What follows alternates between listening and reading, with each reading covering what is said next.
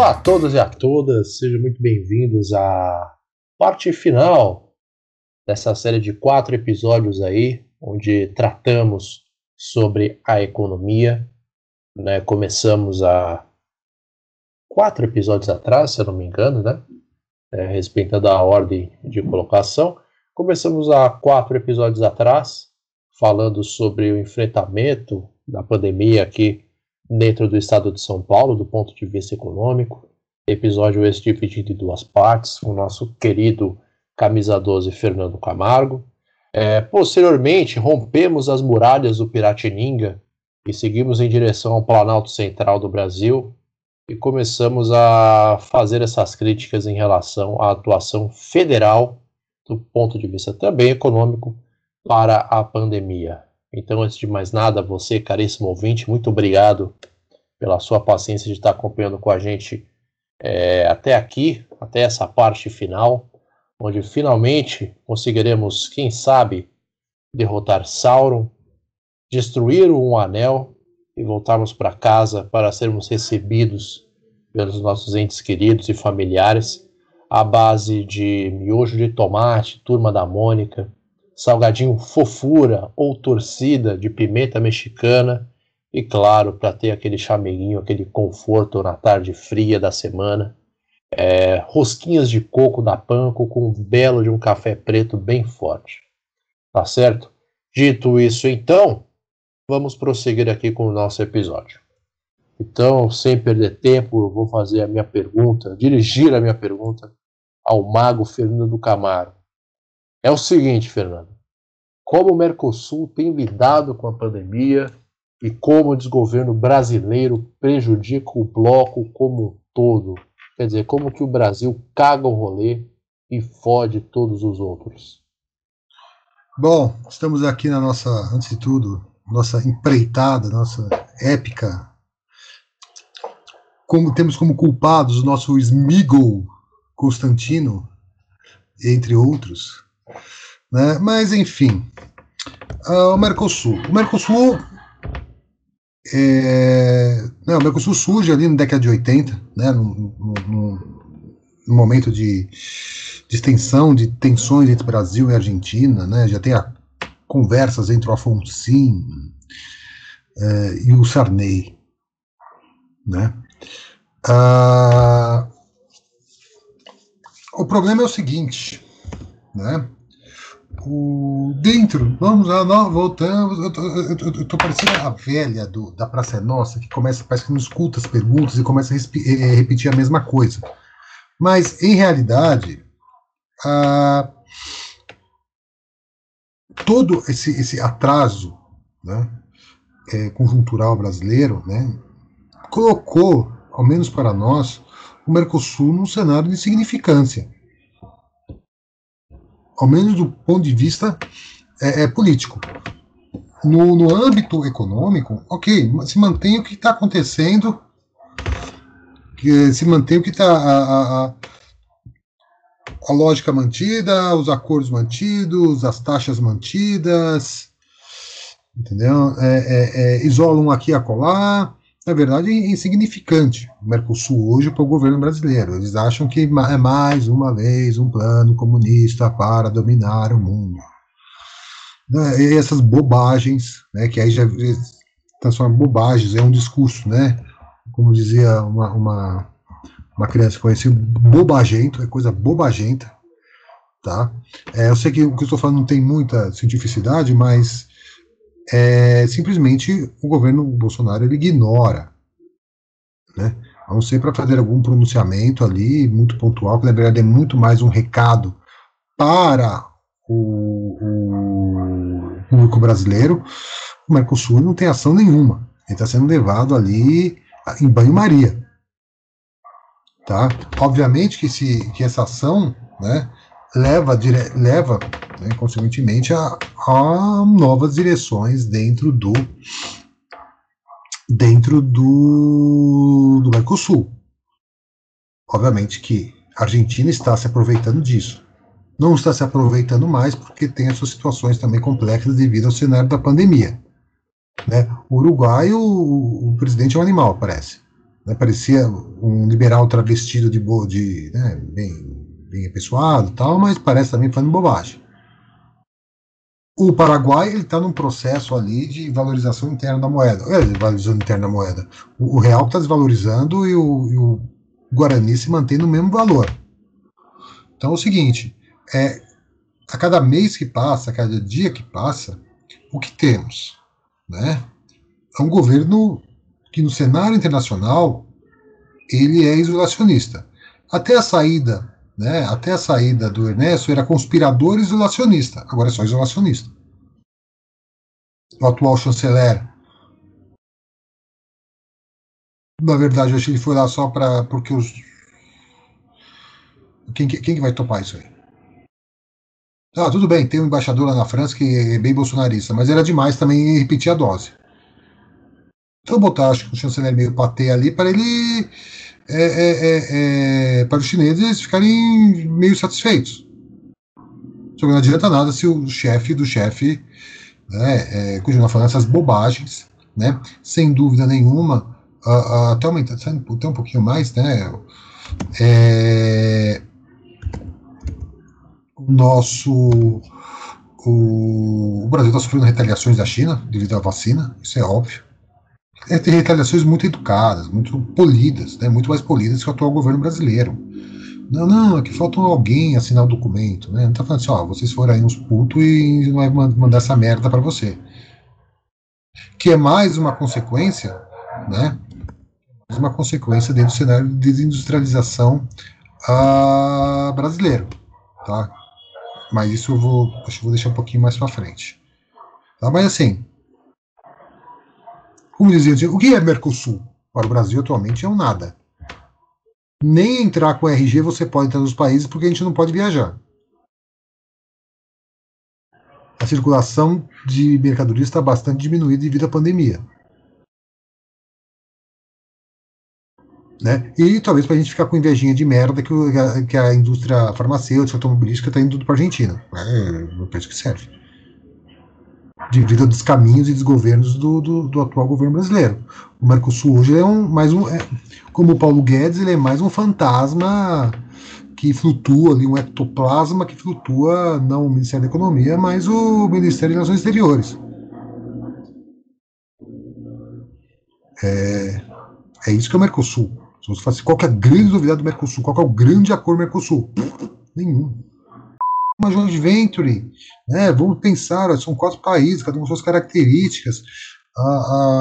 Vamos pensar em grupos de pesquisa, tem o CONICET na Argentina, tem os iguais de pesquisa que são bacanas brasileiros. Vamos pensar uma, uma Merco, Mercocina, sei lá, uma Vacisul, sei lá, alguma coisa assim, Mercovacina. Nada. Nada, nada. Não, porque eu vou falar que botaram coisas comunistas argentinas dentro da. Ah, gente. É isso. Narcovacina. Narco, é, vamos falar comum vacinas. Tá? Além de Narcovacina. Ter, é, aí além de ter, sei lá, virar jacaré, ter 5G, virar comunista, você sai dançando tango também, sei lá que. Ah, gente, pô, bobagem. um grande narcotraficante, você sabe. É. é, Lucas Fontoura, sua vez agora. Bom, muito bem, vamos lá, Fernando.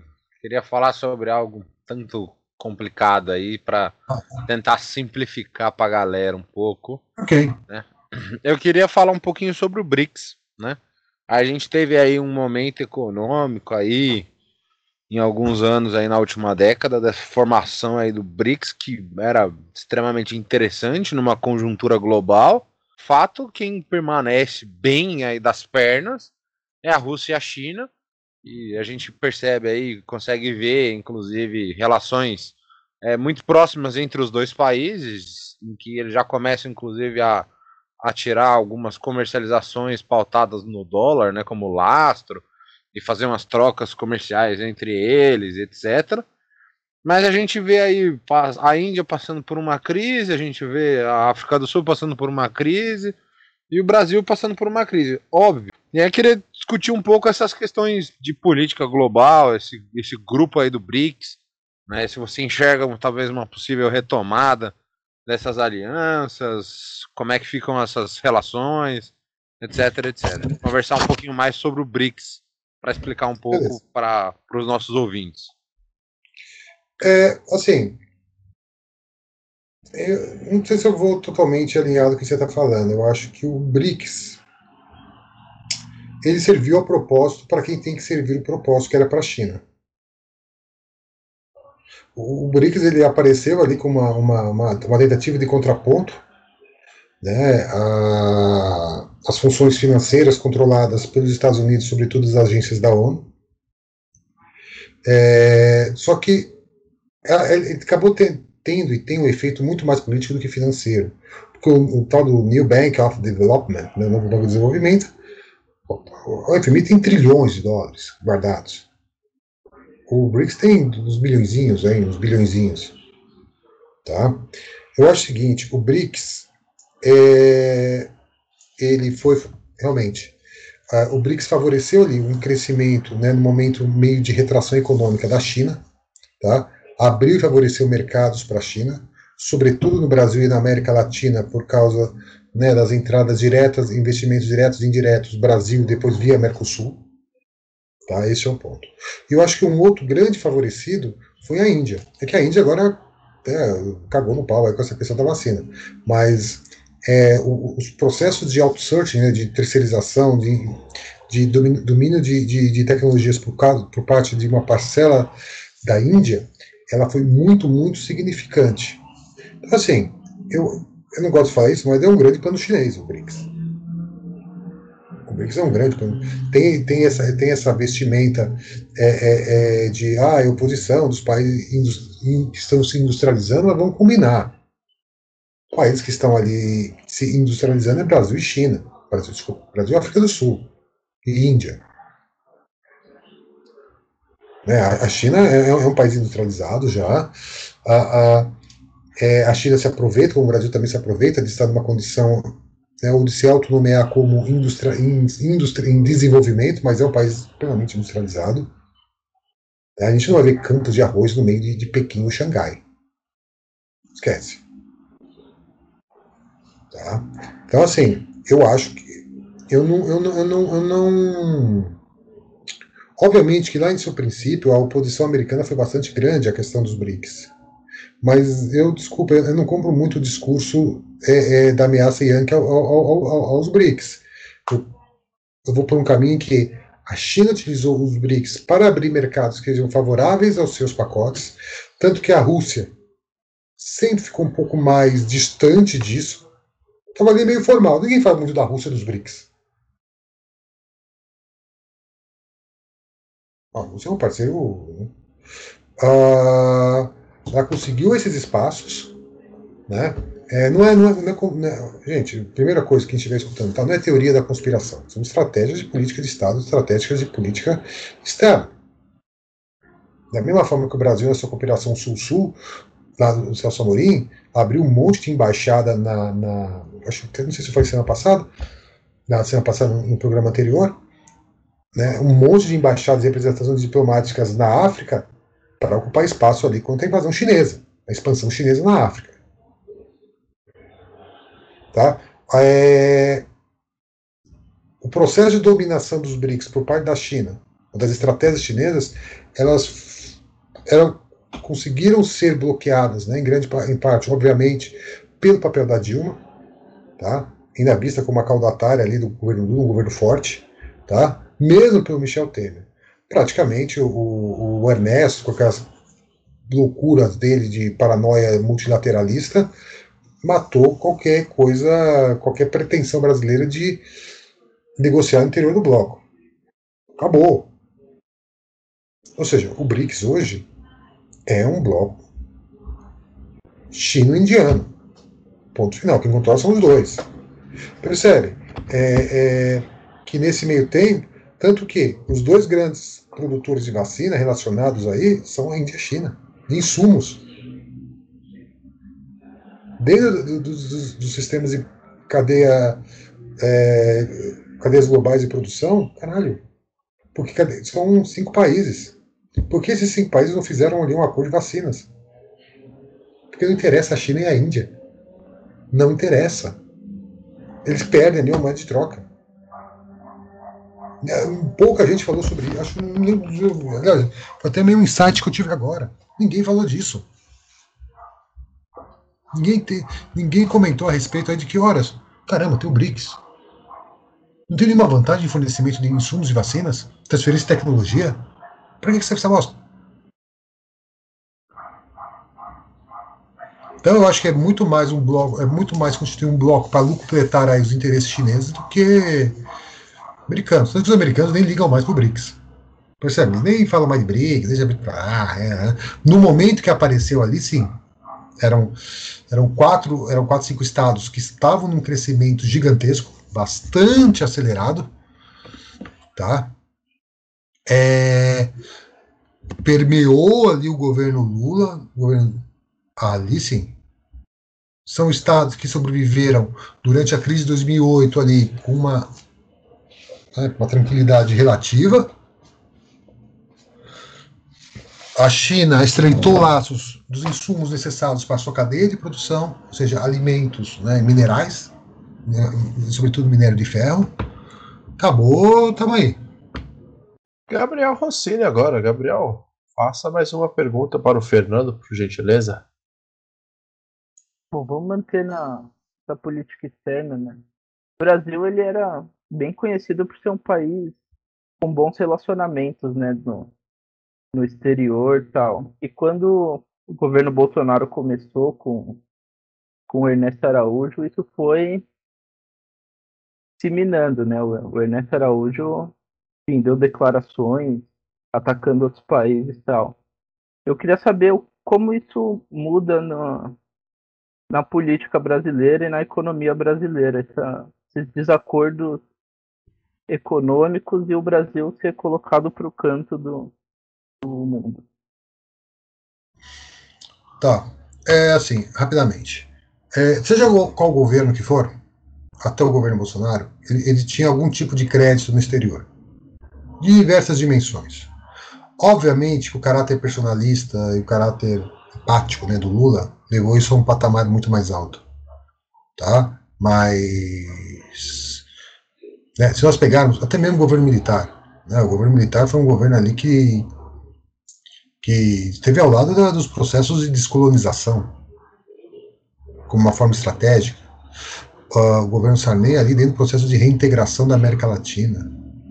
Uh, o, o, o, América do Sul, sobretudo, uh, o governo FHC, o, o, governo Collor, né, mais atado a essa questão da, da, da, do capitalismo internacional, do liberalismo, o, o governo FHC, ok, numa, numa reaproximação mais pavonesca, né, junto aos Estados Unidos, junto ao que estava sendo formado a União Europeia, né, perante o caráter, né, o, do, do Henrique Cardoso, o Lula levou, levou isso à anésima potência, tá?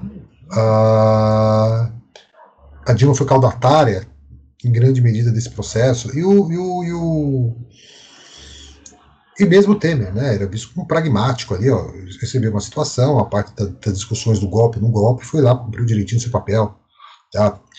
É... As, as, pessoas falam, muitos falam, que, que o governo Bolsonaro ruiu 10, 15 anos de política externa. Eu vou além disso. O governo Bolsonaro ruiu 100 anos de política externa brasileira. Porque é o seguinte, uh, quando você tem uma política externa de um país que não é uma superpotência, não tem, não tem força, tem poderes de persuasão, armas, vou dizer isso, armas. Não, o Collor também teve o processo de, de vou fazer jus, né? Ali o processo de, de desnuclearização né, da, do exército brasileiro, isso, isso ganhou destaque. O governo FHC teve a questão das patentes da AIDS. Gente, pode discordar do FHC das cagadas que fez, mas do Serra, mas isso tem ali um, um, um, uma importância né, histórica história de relações internacionais. É, o governo Bolsonaro, de forma deliberada, destruiu qualquer tipo de relação internacional brasileira. De forma deliberada. Não é, é, é, as pessoas falam assim, é, de novo, ah, porque o, o Ernesto é um pateta. Não, isso foi feito de forma deliberada. Com todos os países, com todas as instituições. O Brasil sempre funcionava como um ponto de equilíbrio. Óbvio que, por exemplo, todo mundo sabia que o Brasil não, nunca respeitou muito as questões da, do desmatamento. Mas sempre se jogava com argumentos. Tá? Ah, eu sabia, sabia. Gente, eles usam satélites, caralho. Não precisa o cara tirar foto. Tá? O, o, o que o governo, o que a, a gestão. Eu vou falar uma coisa: a gestão Ernesto e a gestão Bolsonaro é a destruição da política externa brasileira. Nenhum país, a não ser por motivos pragmáticos, ou seja, dinheiro, querem negociar, querem fazer negociações com o Brasil. Veja a China.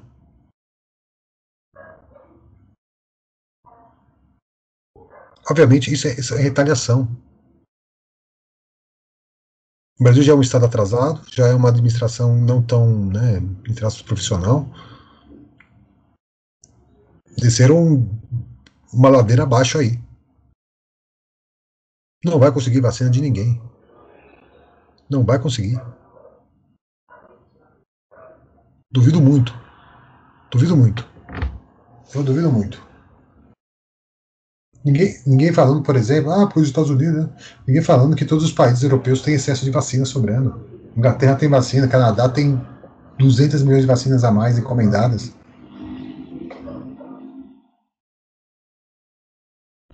É, os Estados Unidos já está já tá, já tá vacinando.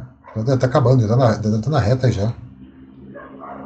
Nos Estados Unidos Óbvio. os caras tá, tá vacinando em farmácia já. O cara já, chega lá com uma identificação, toma vacina e já era. Dependendo do estado, ele, é, dependendo do estado, ele consegue comprar maconha na farmácia e ir embora vacinado com maconha. É isso porque começou um processo muito depois da gente, inclusive da compra das vacinas, etc.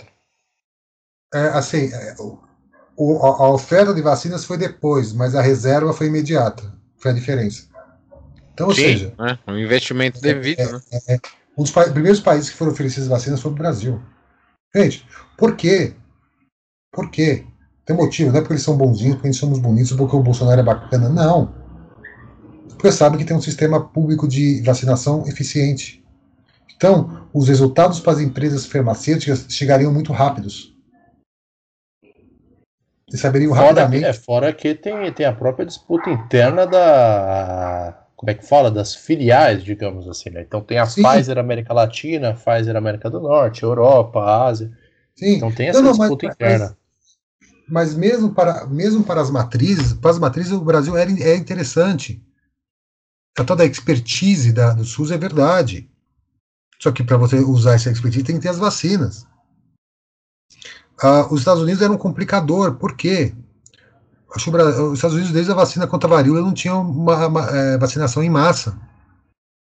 Os, os, e não é um país que tem. É um país que tem sérios problemas jurídicos. Aqueles malucos que falam que vacina causa, causa autismo, aqueles malucos, os anti-vaxxers americanos. Então, sabiam que, é, que o Brasil é um país onde você tem uma disseminação e uma fé na questão das vacinas muito profunda, que a população brasileira seria vacinada rapidamente, como aconteceu em todas as experiências anteriores, do ponto de vista do negócio para uma empresa farmacêutica, é lá que a gente vai mostrar, olha, um país lascado, subdesenvolvido como o Brasil, com uma eficiência, conseguiu vacinar a sua população em quatro meses. Você, no Brasil, você vacinaria 200 milhões, 300 milhões de pessoas em, em, quatro, em quatro meses. Ou seja, já éramos para entrar, já, já era para estar já no, entrando nos deltas finais aí de, de vacinação. Mas o que acontece? É mais um fruto, não é somente a questão da vacina da cloroquina, é um programa deliberado de isolacionismo.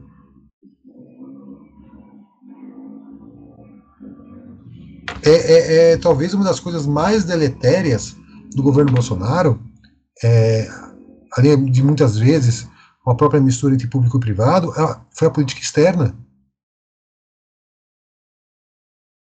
Foi a sua política externa. Uma política externa,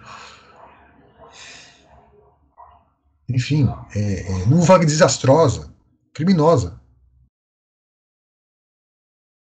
Vai contra qualquer manual. Digo, não foi uma política externa que atrasou 10 anos, uma política externa que destruiu relações de 100 anos. Para mais. Desde que o Joaquim Nabuco falou que tinha que sair da França e ir para os Estados Unidos, junto com o Barão de Rio Branco. Então, ou seja, a tendência a, a do Brasil se manter como párea. É... O Brasil já é uma párea internacional. É. Eu gostei é desse. É, é, esse é. O Brasil já é uma párea. De qualquer é. negociação. Só manda os malucos para. Gente. Embora seja um jornalista ali que às vezes né, meio certinho demais. As colunas do Jamil Chad, ele, ele é, um, é, um, jornalista muito bem informado do que acontece. Os principais centros de negociação, que é a Suíça. As reações que ele faz, que o pessoal não está entendendo nada, é verdade. O que está acontecendo? É, eu acho que é, o Brasil está começando a viver um embargo, um embargo oculto, mas se continuar nesse nível de baboseira, o nível de embargos oficiais vai chegar a níveis estratosféricos. A classe média bacana brasileira não vai conseguir ir para Miami. O, o Biden não está afim, não. A Disney pode pressionar, mas não vai, não.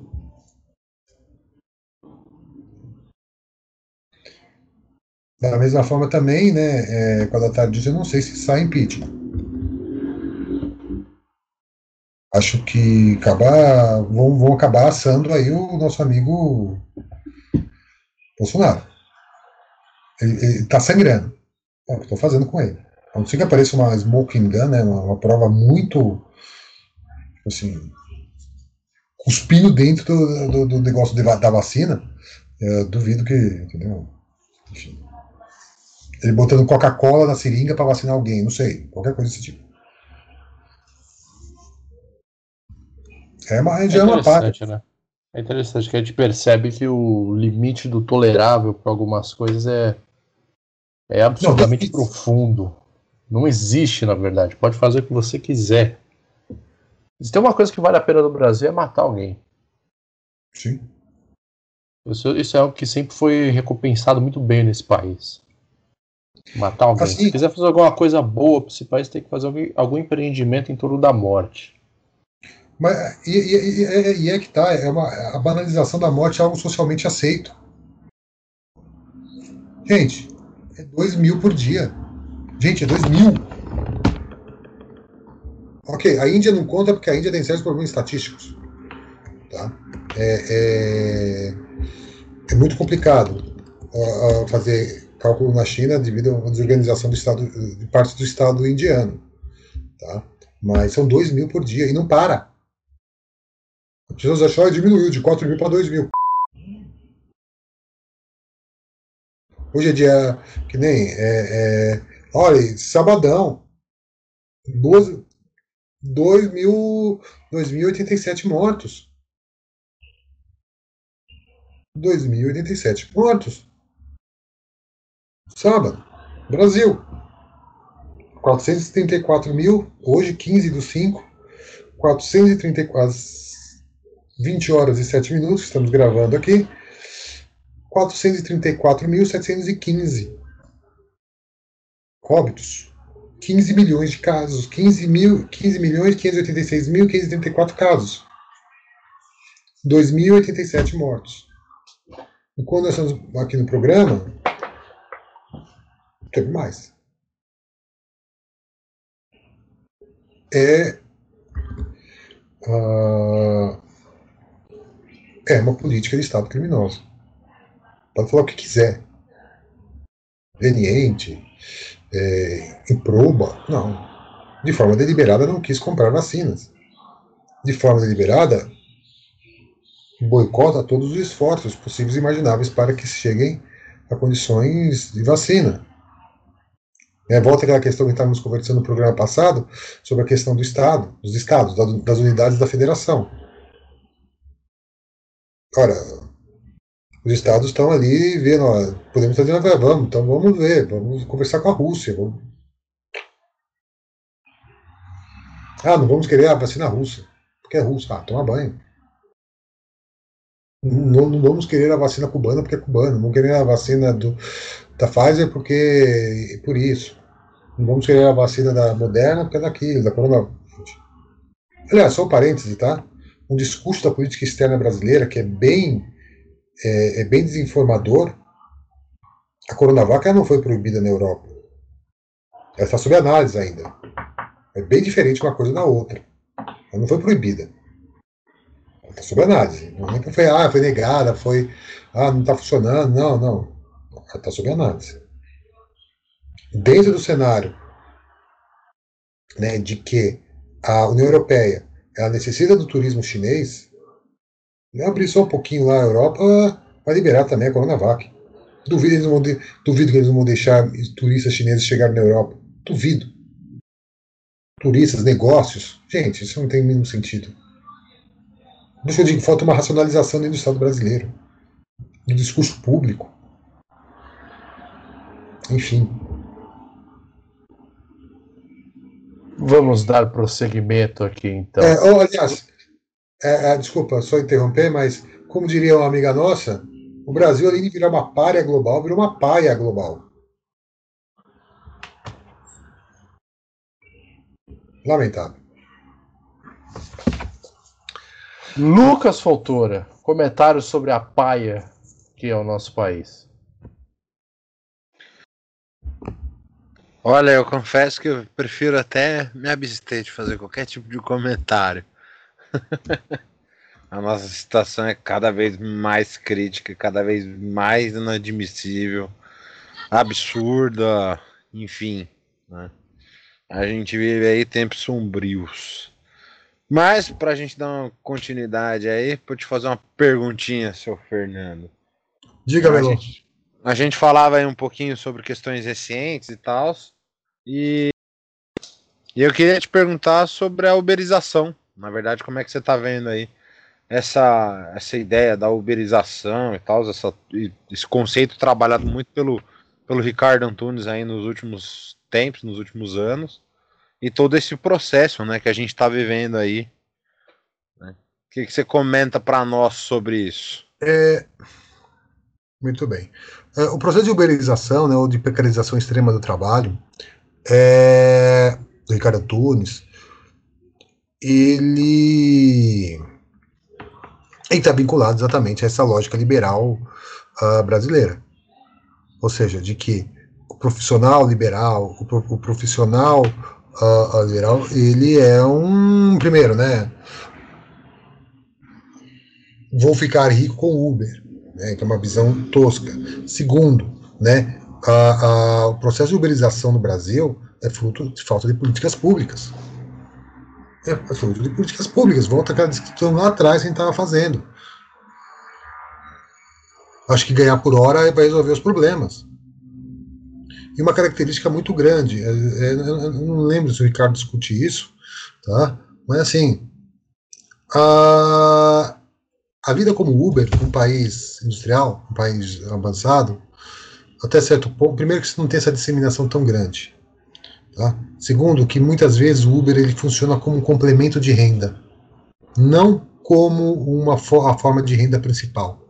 Então, é muito, é muito comum nos Estados Unidos você ver, sei lá, fulano, Beltrano, uh, vai lá no final de semana, vai, ah, sou Uber, vai, pega as pessoas e leva.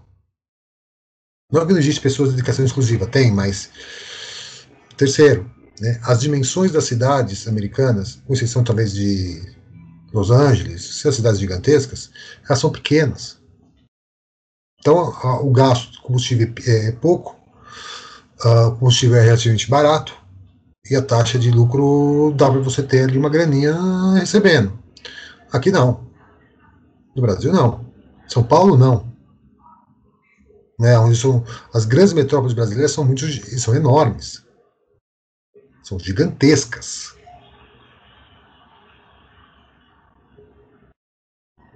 Tá? Elas são gigantescas. Então, é, e mesmo cidades, né? Então, ou seja, o cara, o cara tem que ficar 24 horas rodando aí para ter um dinheirinho. E o cara fica 24 horas rodando vai gastar gasolina a 5,80, 5,20, 5,20, acho que está em São Paulo. É uma, é uma, é uma, é uma, é uma, é uma ilusão bastante perigosa, né?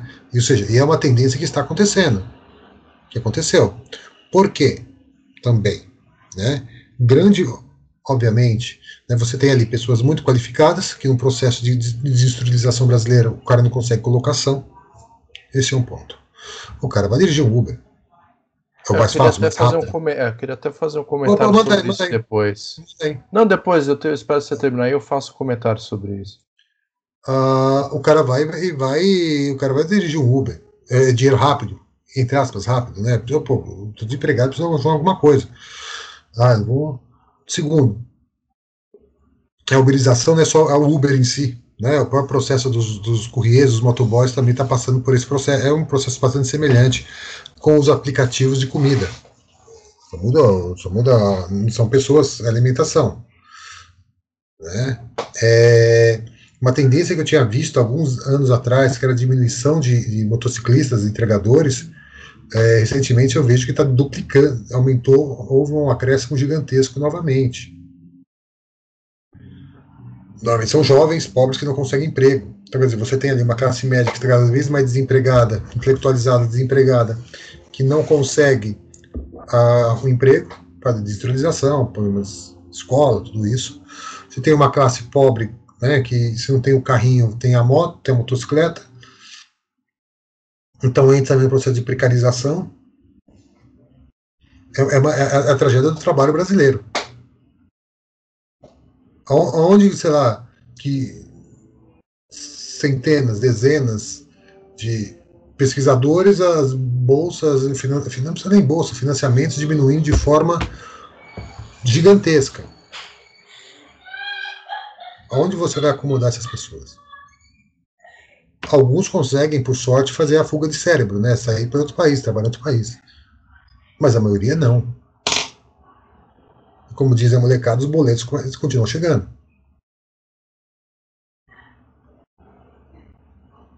Né? Os boletos continuam chegando.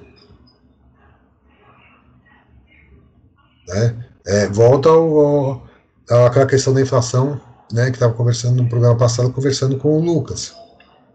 Ok, aumento do, dos, dos alimentos. Colocam aí, muitos colocam que é algo provisório. Mas isso é um achismo. É um achismo. Pode ser que perpetue esse aumento, vai aumente cada vez mais. Ah, que vai regredir o dólar, o alimento vai ficar mais barato, não sei. Só que ao mesmo tempo, já que teve esse aumento de preço, não houve aumento de salários. Muito pelo contrário. Você tem uma política de Estado de diminuição de, de que incentiva a diminuição de salários. Ou seja, de novo, do ponto de vista do capital, não faz o mínimo sentido. A tal da reforma tributária que a gente falou semana passada, o, o, é, volta Paulo Guedes, ele não sabe quanto que economiza da empresa, quanto que vai, vai render ou vai melhorar a questão da produtividade brasileira. Não sabe, não sabe se é 300 milhões ou 300 bilhões, caralho. Tá aí hoje, tá saindo no jornal hoje, hoje ontem. Né? Nós temos uma tendência aí da uberização ser o, as diversas formas de uberização de trabalho serem serem a, a, a, a forma do trabalho contumace da sociedade brasileira. É a volta da loja dos anos 70 e 80 do, do boia fria. Ela vai, chega, faz o trabalho e vai embora. Vai, chega, vai embora, faz o trabalho e vai embora. Né, fica muito fácil a, a usar termos bonitos como ah, é consultor ou freelancer, qualquer coisa desse tipo. Na verdade, está precarizado muito precarizado o trabalho. Ou se não está precarizado, é que sem trabalho estão cada vez sofrendo um arroxo salarial ainda maior. O salário está tá estagnado. Eu não sei quanto que a última vez teve aumento professor do, do, do estado de São Paulo, eu não sei. Não sei, aumento. Aumento eu não sei. Ou reajuste que seja. Eu não sei. O, o professor superior da União foi em 2015. 2015. E dividido em dois anos. 1% cada semestre.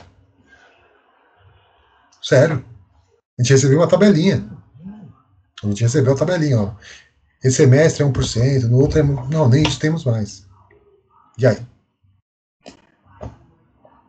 E as contas aumentam, gastos, medicamento, né, pessoas doentes, tem, uma pessoa doente na família, né, gastos, a conta, o vermelho está batendo. E aí? O que fazer? Não sei. Não sei não, nós sabemos. É, é seria uma mudança muito drástica da política econômica interna e externa, só que sabemos que ao mesmo tempo isso não vai acontecer porque mexe com toda a estrutura política brasileira e vão falar que vão, os empresários não, não, conseguem agir com racionalidade, vão aumentar os preços, vai virar um caos. Já é um caos, né? Mas é, eles não sabem lidar com a pobreza, não sabem usar a superação do elemento da pobreza nem por via do capital. Nem a, o movimento civilizatório da social-democracia consegue se executar no Brasil com uma certa regularidade.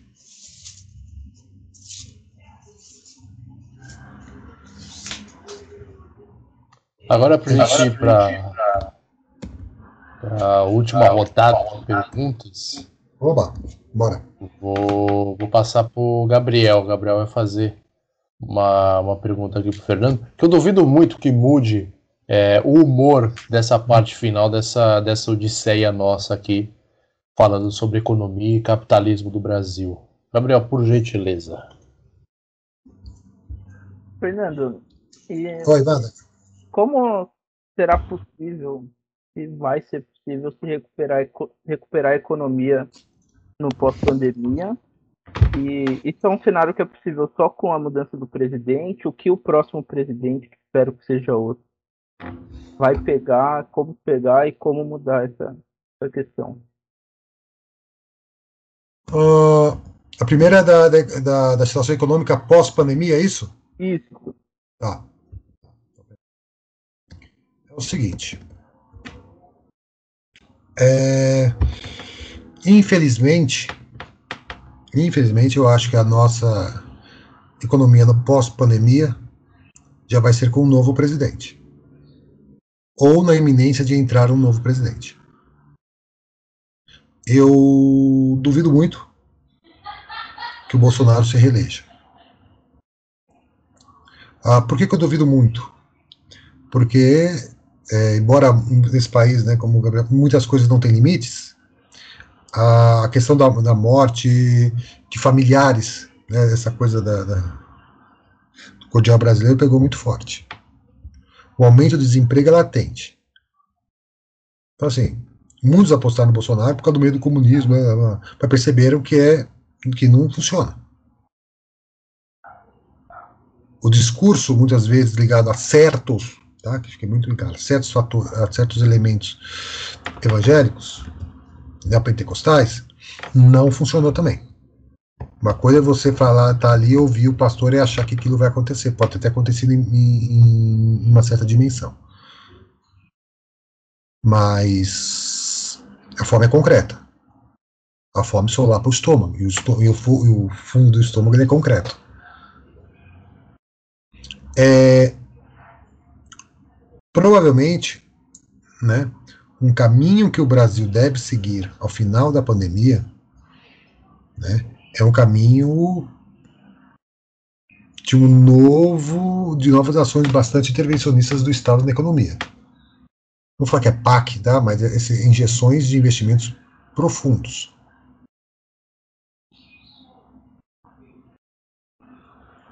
Né? A tentativa de superação óbvio, óbvio né, a tentativa de superação de modificação da lei vinculada a esse teto de gastos, que é o maior absurdo que existe. Que é você, é você administrar o Estado como você administra a sua casa, que é uma coisa ridícula. Que foi isso que foi aprovado no governo Temer. Sabendo que eu vou provar isso e vou soltar essa bomba aí. Nessa ilusão de que não existe, não vai inflacionar, não vai ter. Gente, isso não existe.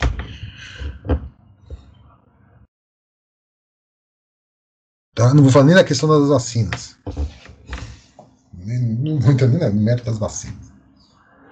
As vacinas vão chegar. Vai sofrer, mas nós vamos chegar. Agora, a recuperação econômica não vai. Ela não vai ser fácil. Não vai ser nada fácil. Por quê? Né? É, também outros países mais pobres, mas estão mais pobres ou não tão ricos, né? que estão lidando de uma forma melhor com a vacina, estão aproveitando ali a frente disso para tomar os negócios que necessitam. É isso que estão fazendo. Né? Falar, ah, ah, ah, eu sei que houve aí, né, durante a eleição do Biden, ah, uma parcela da esquerda que temos um presidente como esse. Gente, nada mudou no governo dos Estados Unidos. Combinar. Só diminuir a capacidade de um cara falar xaropice.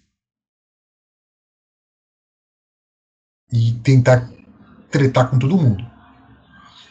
O, o, o apoio a intervenções externas continua. As ações do Estado. Oh, gente, o Trump deu um checão de dois pau e meio para cada um, pô. 2.400 dólares. É, para com isso. Ah, o problema é que ele tentou um golpe interno para se perpetuar no poder. É indubitável que tentou um golpe, segundo relatos, havia membros familiares da presidência da República que estavam em Washington ajudando nesse golpe. A gente dizem, se é verdade ou não, não sabemos. Alguém sabe. E quem sabe é o governo americano. E não vai ficar sem. Garanto para vocês. Pode não estar tá tendo, tendo grita, balbúrdia, nada disso. Mas alguma coisa está acontecendo, vai acontecer nos bastidores.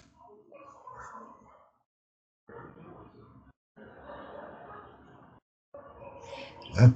Então, assim, a economia pós-pandemia, ela. Gente, primeira coisa, né? Assim, vamos lá. Voltamos. Grandes empresas, elas estão aí, elas, elas estão. Elas estão sólidas, porque elas têm capital externo. De, o problema são os pequenos negócios. Os pequenos, os pequenos negócios eles são bastante complicados, porque normalmente o pequeno negócio no Brasil ele não é planejado. Usualmente, a pessoa ela se torna desempregada, ela pega os seus direitos, os valores referentes aos direitos, fundos de garantia, rescisão de contratos, etc., e vai abrir um negócio. Sem a mínima formação, sem a mínima lógica do capital. Uma pequena empresa. Eu digo isso um restaurante, uma lojinha. Vocês podem ver que a, a, a, onde vocês moram, onde vocês passam, que a maior circulação de abre e fecha é, é loja pequena. É loja de skate, é loja de roupa, é loja não sei do que, é loja de sapato, é restaurante de quilo, essas coisas. Eu já vou abrir isso e ponto. Né? Nada oficial, é, obviamente, eu exibi relatos que uma, com uma semana de pandemia já tinha gente pedindo dinheiro emprestado no banco não conseguia pagar a conta desses pequenos negócios, na zona norte de São Paulo. E aí? Entendeu? Não é uma pessoa que está ali há seis meses, sete meses, oito meses fechado e aí começou a sentir o golpe. Não. Começou a sentir ali a ação da pandemia. Não. É que nem aquela, aquele monte de lojas, boutiques que tem na Augusta lá do Jardim, está tudo fechado. Tudo. Por quê? O que, que era? Eram pessoas, eram pessoas, às vezes até com grana, mas ah, vou abrir um negócio, abrir uma loja ali, vai vendendo coisa, vai vendendo coisa, pessoas transeuntes que vão comprando coisas. Um sapatinho, um guarda-chuva, um doce, não sei o que, é isso, é isso. Gente, não passa ninguém, não compra nada. Fecha a loja no dia seguinte. Afeta a renda de gente que tem aluguel ali. Que afeta não sei o que, que afeta não sei o que. A, a recuperação do brasileiro vai ser longa, muito longa. Não vai ser é, esses pequenos surtinhos que se dá aí com a reabertura, né, muitas vezes irresponsável durante a pandemia, elas não se sustentam. Elas não se sustentam. Não, não adianta vacinar, ah, vacinou. Digamos que no melhor, do, no melhor dos cenários, todo mundo vacinado até dezembro. Não espere que em 2023 o PIB do Brasil cresceu é, 20%.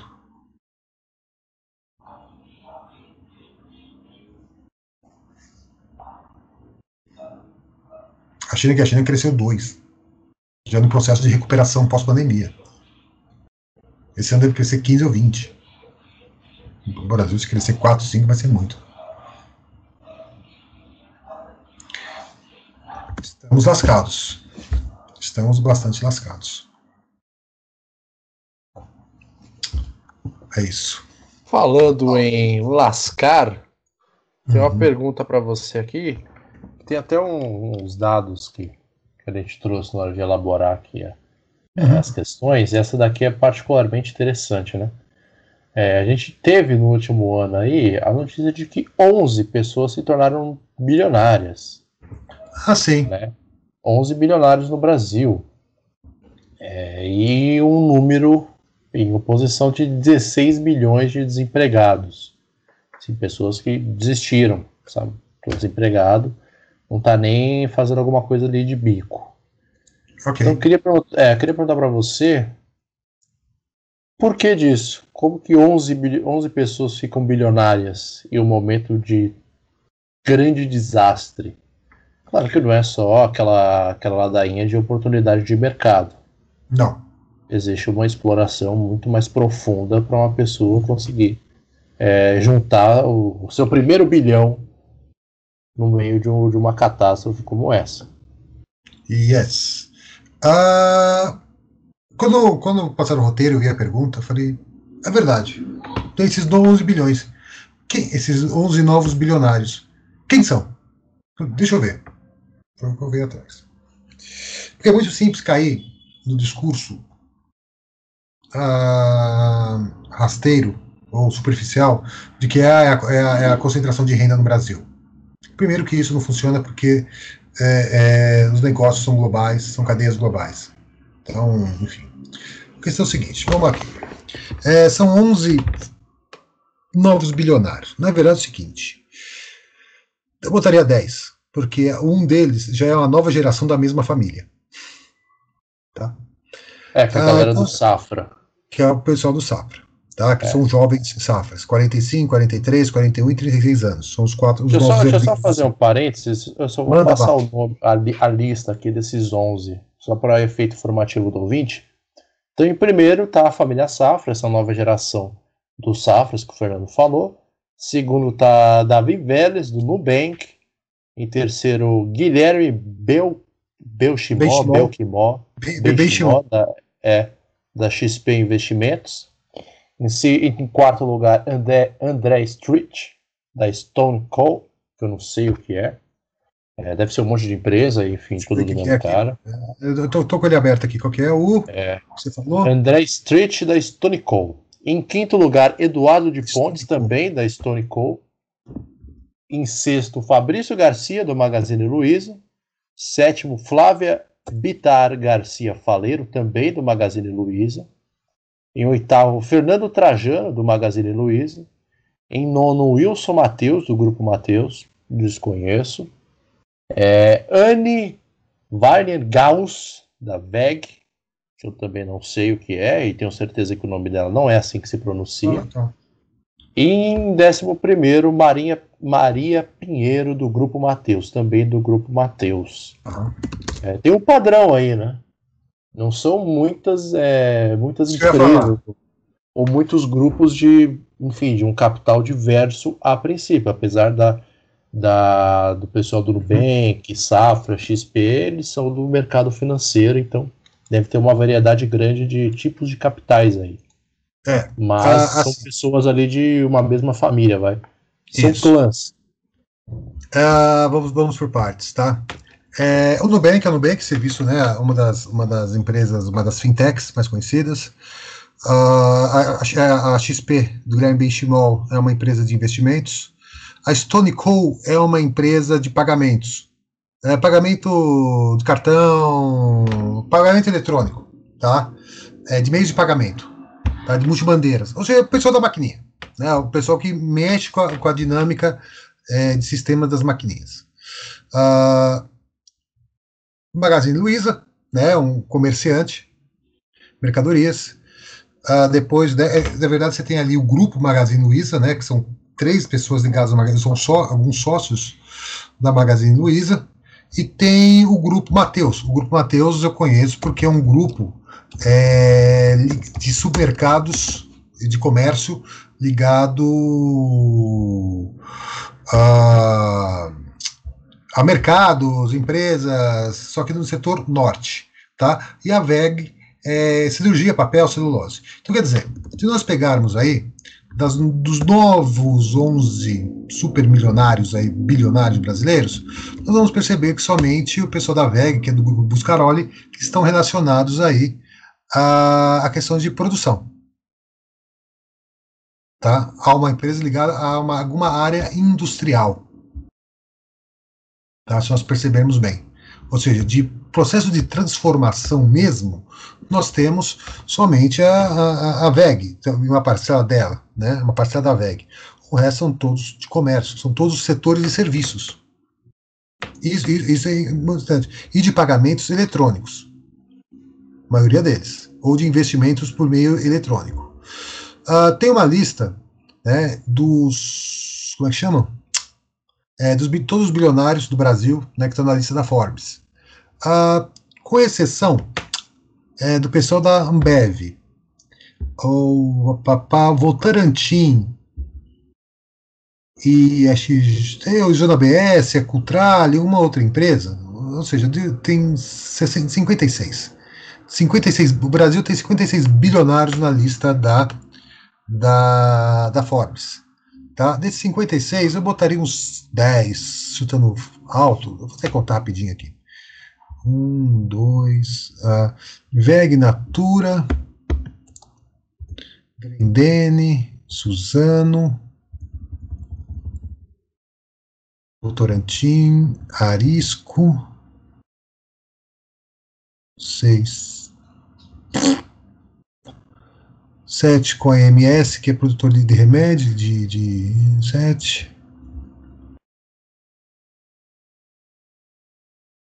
8 com a Cutrale, que faz suco, 9 com a JBS, 9, 10. 11 com a, Ambev, vai 11. Então, 56, percebe, 20%, um pouquinho, quase 20% são de bilionários, é, são ligados a alguma indústria de transformação. Não é, é, eu sei que coincidências são algo assim que historiador não acredita muito, mas não é não é estranho que 20% dos bilionários é um valor bastante próximo dos 20% que é o Brasil, das riquezas produzidas no Brasil na área da indústria. Né, o setor industrial contribui com 20% da riqueza do Brasil. Óbvio que não são as mesmas empresas, tem outras empresas tal. Uh, a pergunta é o que, que leva, né, o que, que leva a esses, qual é a pergunta dos, o que acontece tendo, bilionários, né? Uh, são diversos fatores. Bom, primeiro que são. E por que, que essa questão desse aumento de bilionários não se reflete na transformação de da, da pobreza? Né, que teoricamente tivesse mais bilionários, tem mais empresas, mais empregos, etc. E blá, blá, blá, blá, toda essa roda uh, produtiva. O problema é que é, grande parte dessas empresas é, são empresas de prestação de serviços e ligadas a questões tecnológicas. Uh, ou fintechs de tecnologia. Então, ou seja, que você utiliza pouquíssimo, pouquíssimo, pouquíssimo, pouquíssimo novas mãos de obra. Então, a perpetuar, ou seja, a manutenção do desemprego vai continuar. Você pode ter mais 20 bilionários se, for, se forem do mesmo setor, significa que o enriquecimento dessas pessoas não, tá não se reflete necessariamente é, na multiplicação do processo de industrialização no Brasil na ampliação do processo de industrialização. Esse setor de serviços. o setor de, setor de serviços cada vez mais eletrônico, cada vez mais tecnológico. Banco, vamos combinar? Salvo uma exceção ou outra, ninguém precisou ir no banco na pandemia. Se chegar aqui o, o se chegar o, o, precarizado, o uberizado entregador, você vai pagar com débito. Não precisa até o banco sacar o dinheiro. Tudo isso está envolto ó, no banco, que agora tem banco, tem é, crédito, débito, Pix, tem tudo, é um banco normal. Né? Surgiu como uma bandeira de crédito, numa agência de crédito, a XP de investimentos. Magazine Luiza, a Magazine Luiza está no processo de, aqui não está no Sudeste, mas no, no Norte, ela está no processo de, monopoliza, de, de, de compra de diversas empresas pequenas, sobretudo de entrega. Tocantins mesmo tem uma, uma empresa lá que é o iFood local, né, que era voltado para pequenos negócios, chamado Todo Lucro, que era Tocantins, Pará, Maranhão e uma parte de Bahia, Goiás, alguma coisa assim. Passou o rodo lá. Passou o rodo. Comprou. Agora, nesse período que eu estava lá, achei um pouquinho antes do nosso programa. Primeiro programa, do, do episódio 33. Se for o episódio 33, se mudar o número. Tá, do primeiro episódio que nós fizemos.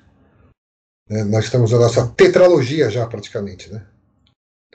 Era para durar o programa, já estamos em quatro. Mas, enfim, uh, é esse o problema. Então, ou seja, não vai, não vai causar nenhum nenhum, desculpa, nenhuma mudança no desemprego. Talvez em alguns lugares, tá, em algumas dessas empresas que necessitarem de entregadores, organizadores de estoque, separadores, pode ser que sim. Né? Por exemplo, aonde que vão parar 4, 5 mil pessoas de empregos diretos e indiretos relacionados à Ford, empresa metalúrgica, automotiva, vai, quem vai contratar essas pessoas? Ah, cara vai abrir uma mecânica. Gente, mecânica hoje você, você, você tem que gastar uns 40, 50 mil para abrir uma mecânica, no mínimo. É tudo eletrônico.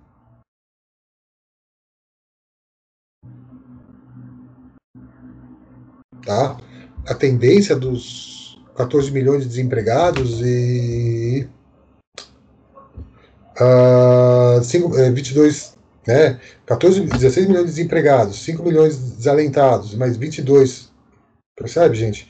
Se nós pegarmos aí, se pegarmos para 22, 32, 38, 45 milhões de pessoas, quase volta 40 milhões de pessoas. Quase 20% da população brasileira, 20, 25% da população brasileira já tem uma condição precária. E não é uma, algo recente. E não é algo, ah, aconteceu, mas não. É algo que já está durando, que que vem no crescimento desde 2019, cresceu de uma forma exorbitante no, século, no, no, no, no ano passado. Tá? E eu isso não vai diminuir de uma, uma, forma tão acelerada. Tá, pode ser que caia de, desculpa, 16 milhões para 12 milhões. Mas uh, o pleno emprego, durante o ano que vem, eu não acredito que volte a patamares próximos do pleno emprego, que é entre 7% e 8%, duvido muito, da população brasileira. Né, hoje a taxa de desempregados, taxa de desemprego no Brasil está em. Hoje, taxa de desemprego no Brasil em 2021, está em 14,4%. No primeiro, semestre, primeiro trimestre, março, abril, maio, não saiu do segundo trimestre ainda. Sai agora, sai em junho e julho.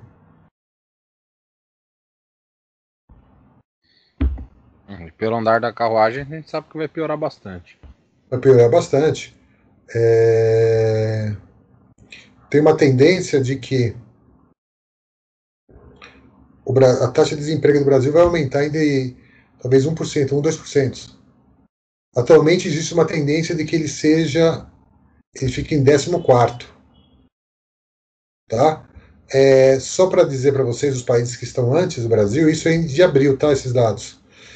África do Sul, Sudão, Cisjordânia, Faça de Gaza, né, que é um só, Bahamas, Belize, Armênia, Aruba, Bósnia, a Espanha, também passa por um processo também de digitalização né, e de uso de tecnologias que está deixando boa parcela da população mais jovem desempregada, Grécia, que não se recuperou da crise, que está em 16%, Macedônia, Barbados, Costa Rica, depois chega Brasil. É, sendo que Grécia, Macedônia e boa parte da Espanha tem apoio da União Europeia para é, minimizar as, os problemas do desemprego. E vou combinar, estão saindo uma crise cabeluda, que não é o caso do Brasil. Ah, no, no, topo da, no inverso da tabela, no fundo da tabela, né, é, Tailândia tem uma tendência de, de desemprego de 1,5%, abaixo da, ou seja, de pessoal na Tailândia. Japão 2,8%, China 3,6%. Rússia 5,4%, Estados Unidos 5,8%, Reino Unido 6,1%, Chile 9%, Argentina 10% e vai subindo. E aí vai subindo. Argentina em 10%, tá? desemprego do mundo em 2021. É isso que está acontecendo agora, no momento de crise. Alguma coisa está errada com a política, políticas públicas brasileiras.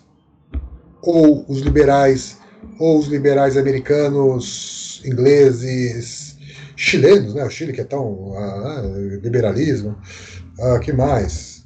Tá aí, eles são tão comunistas assim. Não sei.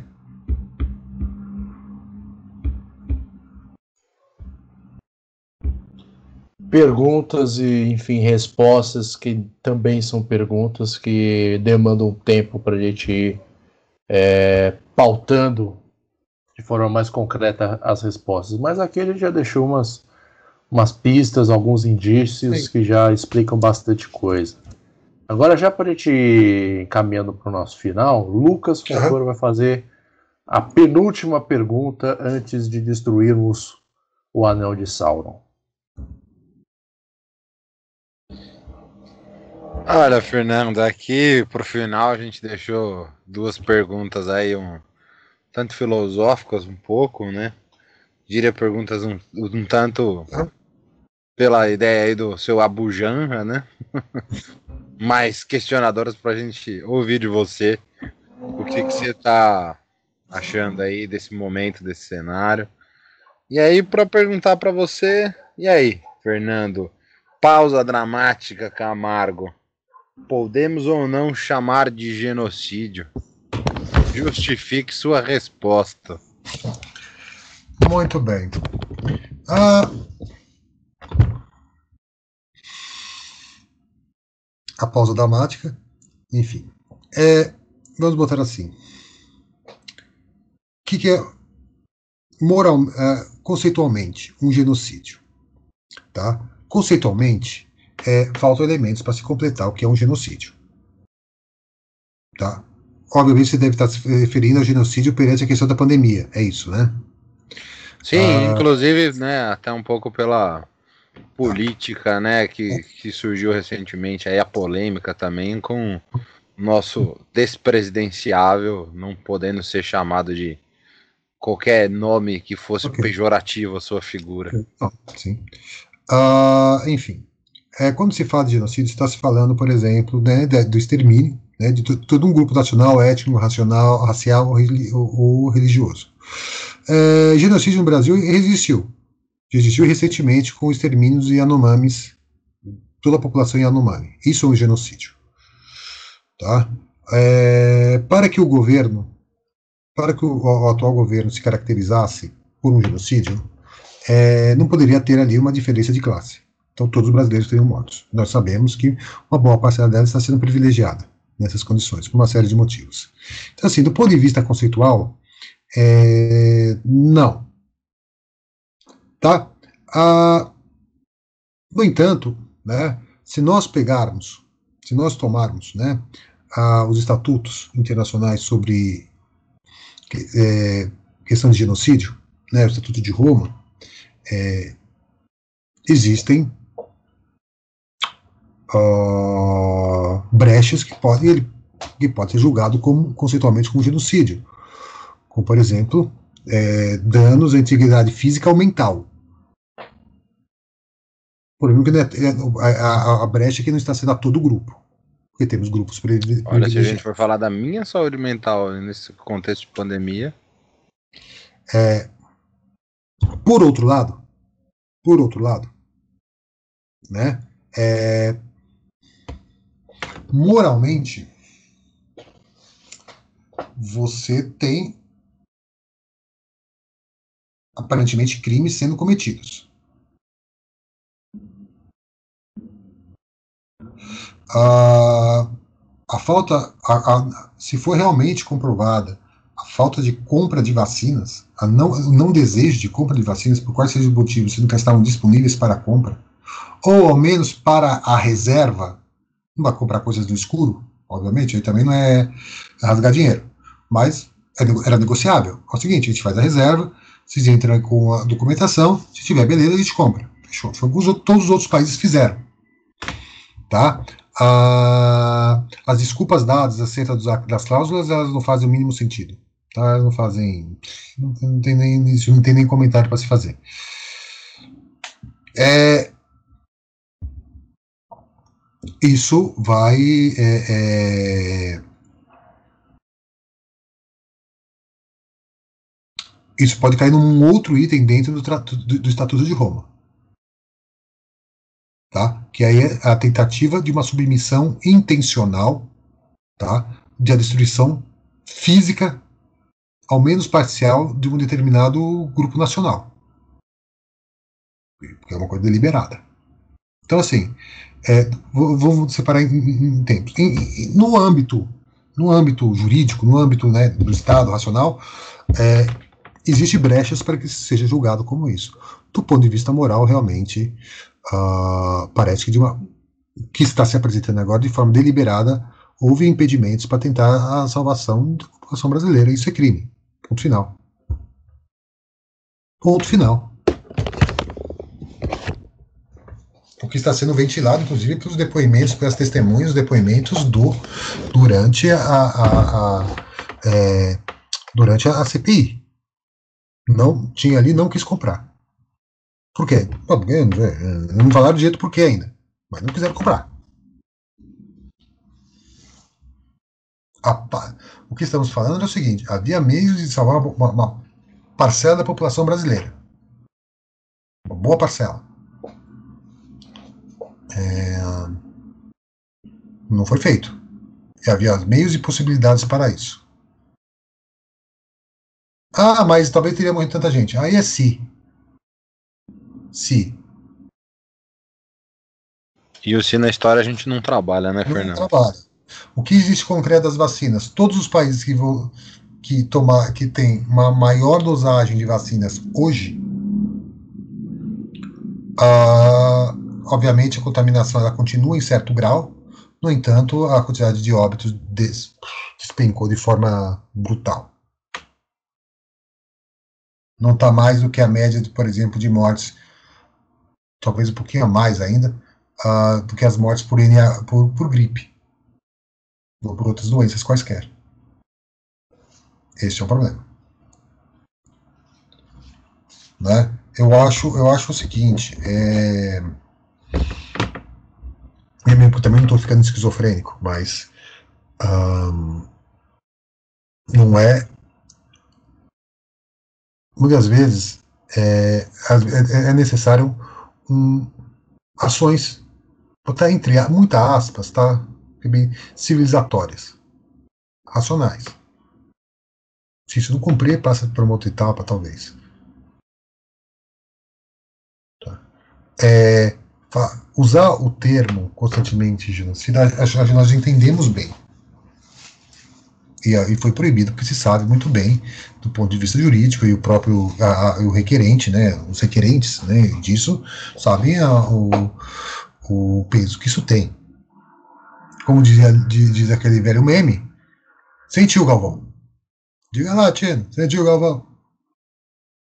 Porque sabe que houve ali, já se sabe que houve ali coisas que, dentro das próprias brechas jurídicas, foi nem questão moral, jurídica mesmo, você tem ali casos, situações que podem complicar. Vai ser julgado, vai ser condenado, não sei, mas que permite que isso aconteça, acontece. Sendo que, sendo que países, estados que têm seus líderes que estejam sendo julgados por alguns por alguns determinados crimes, isso pode ser alvo de embargo econômico. E se isso acontecer, a coisa vai azedar mais ainda. Somente exportação. Proibição de exportações. Alguns países estão fazendo isso de uma forma. E não é a Arábia Saudita, tá? Não é a Arábia Saudita. Estão diminuindo importações. Mas é, é, é essa a situação. É uma situação é, de um governo totalmente racional. Ah, que teve uma boa parcela, uma boa ponta aí, né, devido ao antigo chanceler, chanceler ministro de Relações Exteriores, e que se mantém aí com alguns arroubos verbais uh, por parte da presidência da República. O Guedes, a gente nem sabe dele o que ele está fazendo agora. Provavelmente nada. Nada, deve estar tá bebendo uísque de pantufa. É. E assistindo Picking Blinders. Ah não, por quê, mano? Você vai ofender a série tão boa. Que é o tipo de temática que tiozão gosta, né? Tiozão gosta é, de uma temática muito machona, é. entendeu? Virou, Porque... virou uma estética da direita brasileira, né? É. Normalmente não é, a pessoa não é, mas ela se identifica com aquilo. É, e agora, para a gente ir para a última pergunta, nesse clima de as coisas nunca mais voltarão a ser como eram antes. Yes. E é uma constatação. É, a última pergunta de hoje estava reservada por o nosso Gustavo Cerqueira, professor Rave. Só que ele teve que sair, assim como o nosso querido Gustavo Amaral. Então, mandamos um abraço aqui para eles dois por participar de metade dessa odisseia. A outra metade foi levada até o final por nós aqui, valorosos Picking Blinders do Resenha Histórica. Viu, Lucas, como é que funciona essa estética masculina? Muito bem. É. É, quero meu desconto progressivo nos produtos do resenha. Agora, para fazer a última pergunta sem mais enrolação, uhum. o Gustavo quer saber como pensar em justiça econômica sem antes pensar em justiça social. Uh, primeiro que eu acho que uma coisa não é antecipar, não é não é uma relação de causa e efeito entre as duas. Elas têm que acontecer de forma concomitante. Quando se fala em, eu entendo, quando se fala em questão de justiça social, quanto em questão, os termos de justiça econômica, justiça, não existe justiça econômica no capitalismo. Vamos combinar. Tá? Justiça econômica não existe. É, o que o, o que você tem que se pensar e acho que, que boa parte do capitalismo mundial percebeu que a partir do momento em que você constitui sistema, um certo sistema de bem-estar social, não, não um sistema de bem-estar social clássico, welfare state, não, ou seja, condições sociais favoráveis para a existência das pessoas, tá? as condições econômicas elas tendem a serem melhores, e vice-versa, ou seja, algo está intrincado. Né? Não que isso vá superar a, a, exploração do capital, nada disso, vai acabar a mais-valia, que vai ganhar, vai acabar com o ganho marginal, a divisão internacional do trabalho, liberar, não, não vai acabar mas né, é, é, é um elemento indissociável do outro. Tá? É, você querer desatrelar um do outro, as questões, o âmbito social do âmbito econômico, seria aí partir para uma outra estágio, uma outra situação que talvez se fosse, eu acho que é, não sei se é o caminho, né, foi pensado pelo Gustavo, partir para um rompimento, né, um, então, um caminho revolucionário, que no caso não visualizo, não vejo possível, não vou jogar, não vou de falsas ilusões, basta meu time que está jogando uma porcaria. Entendeu? São muitas falsas ilusões que eu tenho na vida. Mas é, não se tem condições concretas, o movimento trabalhador ele está desorganizado, não sabe, o sindicato não sabe agir nos tempos de tecnologia. Né? Você, no caso do Brasil, tem uma justiça do trabalho cada vez mais inoperante. Embora as regras existem, é, é, a situação está inoperante. Tá? É, é, uma, é algo concomitante. Tá? Então, ou seja, para que se, se consiga assim é, a superação de certas condições sociais precarizadas, né, e tem que existir também transformações nas formas econômicas, nas formas de troca, estruturas existentes dentro de determinada sociedade, sociedade brasileira. Isso leva mais ainda a um problema de que a sociedade brasileira é extremamente dispare. Né? As condições aqui de São Paulo, não é com São Paulo, estou aqui no Butantã Fundo, vocês estão alguns na Vila Madalena, outros na Brasilândia, outros não sei aonde, ok. Lucas na Vila Madalena. É, estão totalmente dispares. Então, outra coisa é o pessoal que está lá em Palmas, que está no Amazonas, que é o Ribeirinho. É, é, é algo realmente é, bastante complicado. Né? É por isso que quando se volta lá, a, a, a, falta inclusive aquela pergunta do programa passado, né, do nosso episódio 3, é, sobre a questão da, da, da, da, é, da coordenação, né, da relação de coordenação entre o governo, o governo federal e os governos estaduais em relação à Covid. Você tem que ter um movimento ali de, né, de integração. E nós não temos isso. Não se tem isso. Né? Muitas das necessidades é, sociais são cumpridas no Brasil por meio de necessidades fisiológicas dos partidos. Precisa de ambulância, vira, vira uma moeda, muitas vezes, em alguma, muitas vezes não, em algumas circunstâncias são moedas de troca de alguma espécie, ou porque vai aparecer bonito na foto, ou porque vai ter comício, comício não vai ter agora, né? Mas vai ter isso, vai ter aquilo, e vai virar voto, etc, etc. Estamos aí numa. Eu não, eu não, não, não vislumbro, tá? É, depende realmente, depende também, óbvio, né, dos resultados da próxima eleição. Eu não, eu não vislumbro, aí no curtíssimo prazo, uma, uma melhora muito grande das condições mínimas da, da sociedade brasileira. Tá? Então, com sorte, fica, nós ficamos assim estagnados. Mas uma melhora não. E, e, e acabar a dependência da, da commodity, então esquece, malandro. Estamos bem longe disso. Palavras é, com muito baixo astral, né? O, o mindset, como diria o mercado financeiro desse episódio, foi, foi muito down. Foi down. Foi mindset down. é coisa de Faria Limers, viu? Não, ninguém te perguntou de onde que veio. É, a genealogia do termo é, é, é, é irrelevante para esse ponto da conversa, entendeu? Por favor, respeite o estado de espírito dos seus colegas.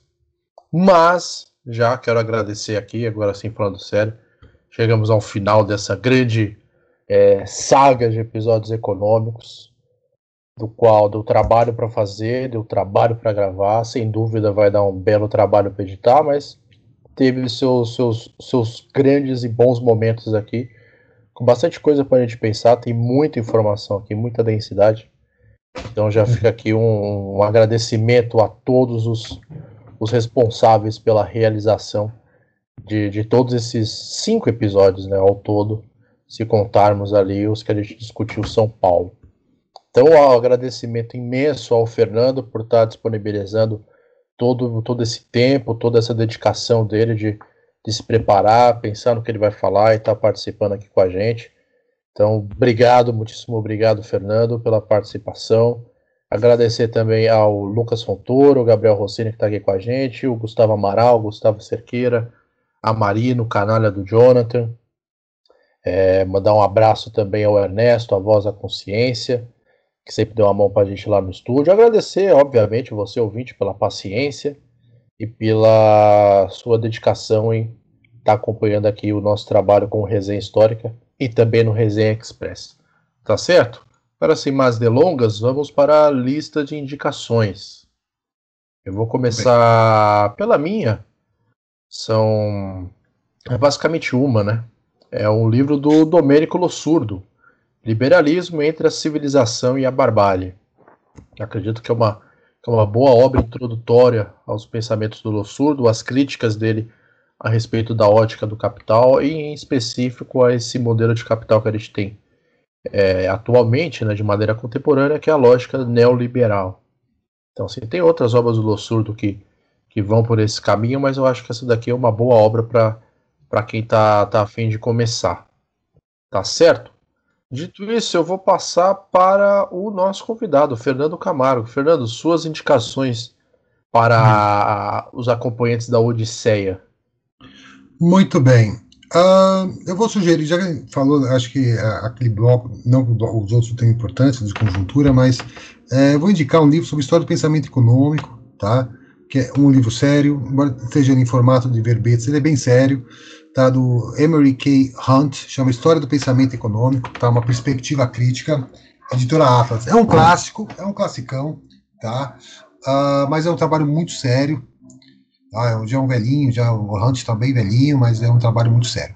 E eu vou, eu não vou indicar um livro, já que estamos, tanto dessa coisa, desse, dessa coisa, estamos atormentados uh, com essa patifaria, com esse ódio, né, nós estamos acumulados aqui. Eu vou indicar um disco, um disco. Eu vou, eu vou indicar um disco chamado. Cadê? Opa, perdi o disco aqui. Que é o. Opa, sumiu. Que é um disco do Dead Kennedys. Yes, baby. Um disco do Dead Kennedys. O Dead Kennedys, é uma banda californiana, né? Uh, em que fez muito, né, teve uma influência muito grande no movimento punk nos anos 80, tá? Uh, o nome do disco é Give Me Convenience or Give Me Death, tá? É um álbum de 87, é um clássico absoluto, aqueles que já conhecem, né? É, tem é um álbum que tem Holiday Cambodia, California Uber Alice, Policy Truck, Too Drunk to Fuck, Nas Punk's Fuck Off.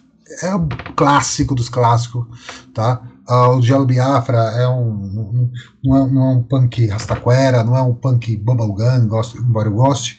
Então a minha recomendação é uma coisa parece que não faz muito sentido, mas faz o livro do, do, do A.K. Hunt e o disco aí, o álbum do Dead Kennedys, o Give Me Convenience or Give Me Death. É, indicações, ó, um luxo, um luxo, um luxo. Corram atrás delas aí, navegantes. Agora eu vou pro Gabriel Rossini. Gabriel, suas indicações hoje. Com a cara tão animada como a sua. Eu vou deixar um que eu acho que, o, se eu não me engano, o Fernando citou, que é a acumulação do capital da Rosa Luxemburgo. Uhum. E eu vou deixar um que não tem muito a ver com o tema, mas também é uma coisa que aconteceu essa semana, né? Que é a questão da, que é a, a questão da Palestina, do Said. Enfim, Israel está atacando de novo, né? A faixa de Gaza. Hoje eles derrubaram o prédio da Al Jazeera. Então, vou deixar esse livro de indicação também. Excelente também. Excelentes indicações. Esse livro do Said é maravilhoso. E por último aqui, Lucas Fontoura. Lucas, suas indicações é, diretamente da quebrada de Vila Madalena. Que absurdo, mano. Cara fica me ofendendo, eu sou da Zona Sul, rapaz. Que é quebradinha. Jardim Monte Quer, meu maluco. Vamos lá para as indicações então. Então eu vou indicar para doutrinar as crianças, para elas já aprenderem desde cedo. o Capital para Crianças, que é uma edição em quadrinhos, né, da Corine Maia e da Anne Simon, que saiu pela editora Barricada. O Deus Dinheiro, do Karl Marx, que é da coleção Boitatá, que é da editora Boitempo, que eu acho muito interessante, para as crianças terem já umas noções aí. Né? E vou indicar dois trabalhos aí do Ricardo Antunes né, acerca do, da questão do trabalho, muito recente, né? É a uberização, trabalho digital indústria 4.0, da editora Boitempo, e o privilégio da servidão, do Ricardo Antunes também, da editora Boitempo, já está na sua segunda edição, que já foi inclusive revista, já teve acréscimos e tudo mais. Vou passar um filminho, né, o Jovem Marx, que é da direção do Raul Peck, que é de 2017. Apesar de todas as críticas que muitos dos colegas têm ao fato de, obviamente, passar por uma romantização, tem alguns erros históricos, né? Mas a proposta do diretor era justamente de aproximar a figura do Marx dessa juventude revolucionária que vem aí, tá? E vou indicar um disco novo que saiu recentemente, que é o álbum Nu do Jonga, saiu recentemente agora nesses últimos meses de pandemia e que eu tenho ouvido com frequência e tenho gostado demais, tá? É isso. Eu tenho uma sugestão. Eu tenho uma sugestão para uma uh, uh, não, não agora, futuro, um pouco mais distante. É,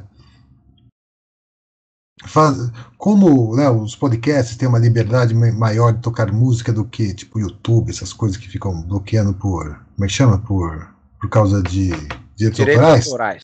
É, então no- nos podcasts não tem muito problema disso, pelo que eu percebi, né? É, fazemos um de músicas aí. Faremos com certeza. Só não veio com a porra do Geraldo Vandré, hein? Pô, caralho. Se alguém vier com essa merda. Não, não viremos com o Geraldo É, isso Vandré. daí é coisa do. Isso aí é coisa do Simão lá, que mora no carrão, essas coisas, cachoeirinha. Isso, isso. Zona Norte e Zona Leste são iguaizinhas, né? Cara do A carro. ro- é, a rosa- a ro- Você dá um rolê, hein, mano. É, mano, a Rosa dos Ventos concorda É, plenamente. você me com aproxima da Vila Mariana, né, palhaço? Vila do quê? Você me aproxima da Vila Mariana, né, seu palhaço? Não, eu aproximo você da Vila Madalena por questões Madalena. lógicas. O cara é Tá vendo? burro, mano. Eu, eu me, eu me preocupo tanto que eu nem gravo. É, tô percebendo como você se preocupa. Vou perguntar pro, pro, pros polos magnéticos da Terra se leste e norte são próximos, assim, igual o Lucas está comentando. Mas faremos sim um episódio sobre música. É necessário abordarmos a música em um momento tão difícil, assim, trazer um pouco de história também para dentro da música. Inclusive tem nomes muito bons, muito, muito instigantes para a gente trazer aqui e trocar uma ideia a respeito disso. É uma sugestão excelente do mago Fernando Camargo. Tá certo? Então, mais Muito uma bem. vez, agradecer o queridíssimo Fernando, o 12 jogador do Resenha Histórica. Inclusive, acho que vai rolar uma substituição, né? Saiu o Jonathan e entra o Fernando em definitivo no lugar dele. É, agradecer o Fernando, agradecer o Lucas, agradecer o Gabriel, agradecer o Gustavo Amaral, Gustavo Cerqueira, a Marina, o Ernesto e a todos vocês ouvintes pela paciência de ter escutado todas essas essas partes aqui dessa odisseia do Resenha Histórica. Fica aqui a recomendação mais uma vez, ouça em partes, igual o Jack Stripador, ouça aos poucos. Tem muita informação, tem muita densidade. Obviamente, essa bibliografia que a gente passou aqui é, não é o suficiente, caberia outras indicações assim para a gente, a gente dar conta de tudo que foi falado, mas é como é para ir com calma, então isso daqui é um, é um bom caminho, tá certo? Se tiver alguma coisa a mais, a gente acrescenta lá na hora que for publicar a lista, tá bom? Então não se esqueça que o Resenha Histórica está disponível no Spotify, no Castbox, no Google Podcast, no Apple Podcasts e no Anchor.